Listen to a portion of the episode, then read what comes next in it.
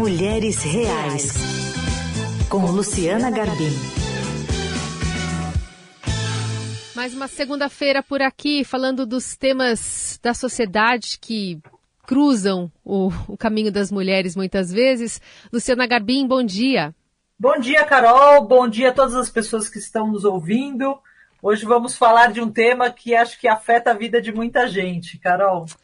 Pois é, Lu, a, a gente está entendendo o burnout, né, como um, um termo que está muito em publicidades, né? Pessoas estão falando, estão tendo diagnósticos, e é sempre bom ventilar essa informação até para que mais pessoas tenham acesso às características que você traz, inclusive na sua coluna, como uma estafa, que era um termo talvez mais utilizado no passado e que agora está sendo resgatado, né? Com esse, com esse verniz chamado burnout.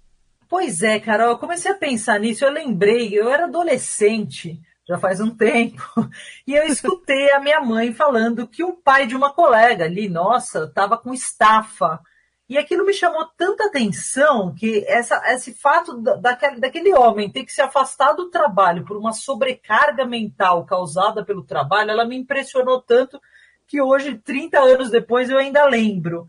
Mas eu estava refletindo sobre isso, assim, de lá para cá, quanta gente mais hoje se queixa de esgotamento, né? Desse esgotamento mental, esse esgotamento físico, que hoje em dia é chamado de síndrome de burnout, né? Então, o que, que é isso?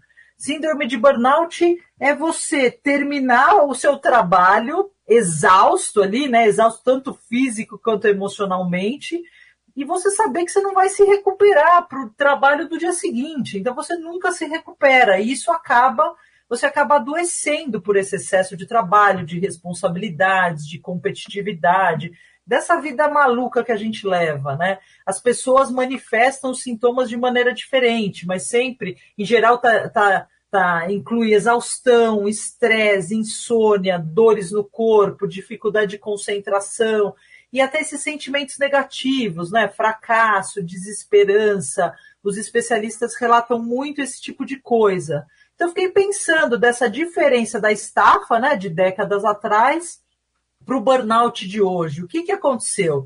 E aí eu fui ler um livro que é interessante, ele chama Não Aguento Mais, Não Aguentar Mais. Ele foi escrito por uma americana chamada Annie L. Peterson, e ela analisa é, como que essa geração, essas novas gerações se tornaram, né, essa geração do burnout? Ela fala especificamente, Carol, dos millennials, que são as pessoas nascidas entre o início dos anos 80 e o fim dos anos 90. E ela chega a uma conclusão de que o burnout hoje não é mais um problema individual, ele é um problema da nossa sociedade. Né? E não adianta você querer é, criar apps, você apelar para alimentos orgânicos, você procurar um novo tratamento ali. Claro que isso pode te dar um, um bem-estar ali momentâneo, mas ela fala que a questão é muito mais estrutural. Profunda, eu comecei né? na coluna a refletir um pouco sobre isso. É, mais, mais profunda, né? Mais arraigada. E, Exatamente, é uma questão social, né? É. Não mais individual. E aí que passa um pouco por aquela situação que a gente já mencionou aqui em alguma coluna sobre a eterna lista de tarefas a serem realizadas, né? E... Exatamente. A Anne, Carol, ela fala disso, que no burnout é a redução da vida a uma eterna lista de tarefas, a sensação que você otimizou sua existência de modo a não passar de um robô que trabalha e por acaso tem necessidades físicas, as quais você se esforça ao máximo para ignorar. Então ela fala que exaustão é você ir até um ponto em que não é possível ir além. No burnout, você chega nesse ponto de exaustão e você se força a continuar por dias, por semanas, até por anos, abalando completamente a sua vida, né? A sua qualidade de vida. É interessante esse termo que você usa, estafa. Eu, é, quando penso em burnout, pelos relatos que a gente ouve, a palavra exaurida também funciona, né? Porque é como se você, exatamente como você falou, você passa do seu limite, você não tem mais nada dentro que te mova para frente, mas ainda assim você tem que se mover.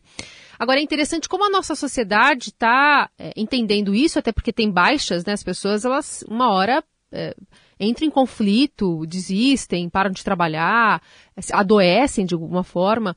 E agora isso está sendo colocado de uma forma é, mais é, acurada no mercado de trabalho.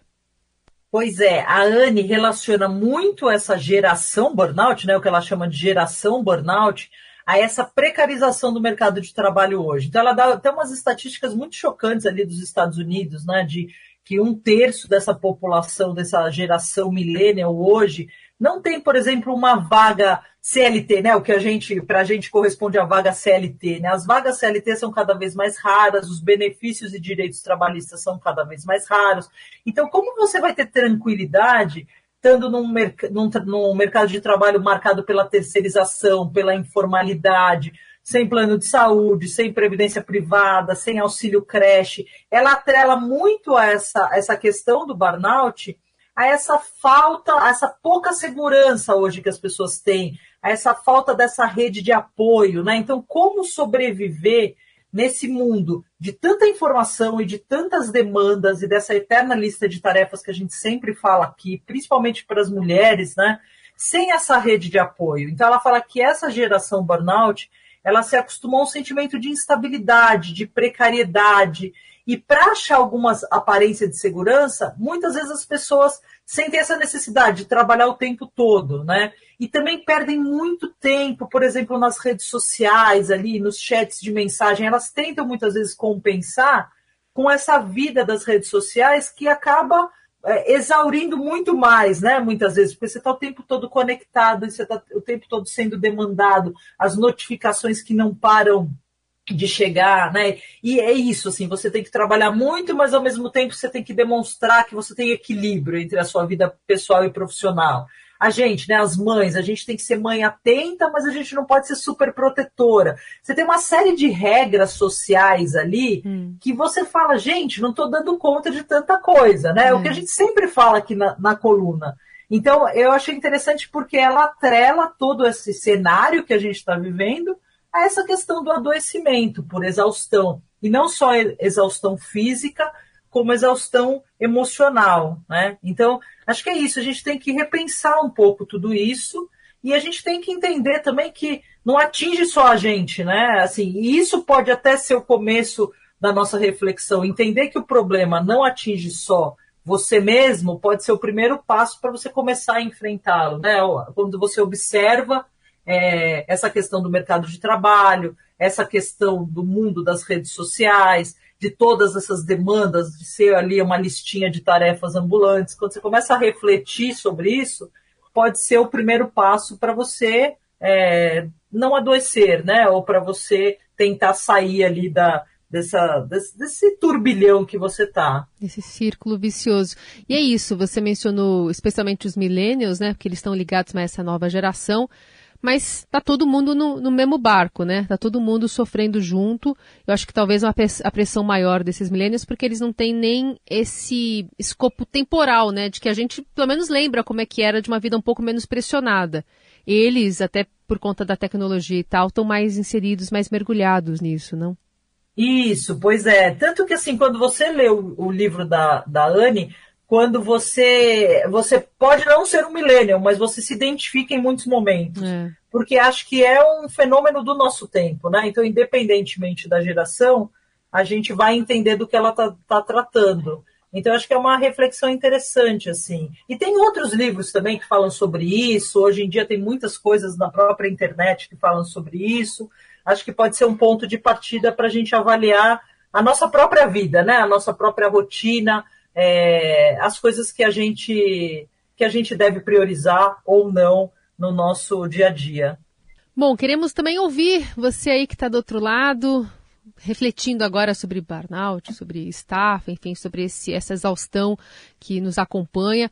Pode mandar a mensagem para cá, pode ser pelo nosso WhatsApp, o 994811777, ou pelo Instagram da Luciana Garbim. E a gente vai continuar nessa conversa também é, nos próximos quadros. Combinado? Combinado, Carol. Boa semana. Boa semana para todos os ouvintes e as ouvintes. Nos encontramos na próxima segunda-feira. Isso aí. Um beijo, Lu. Até. Beijo, até mais.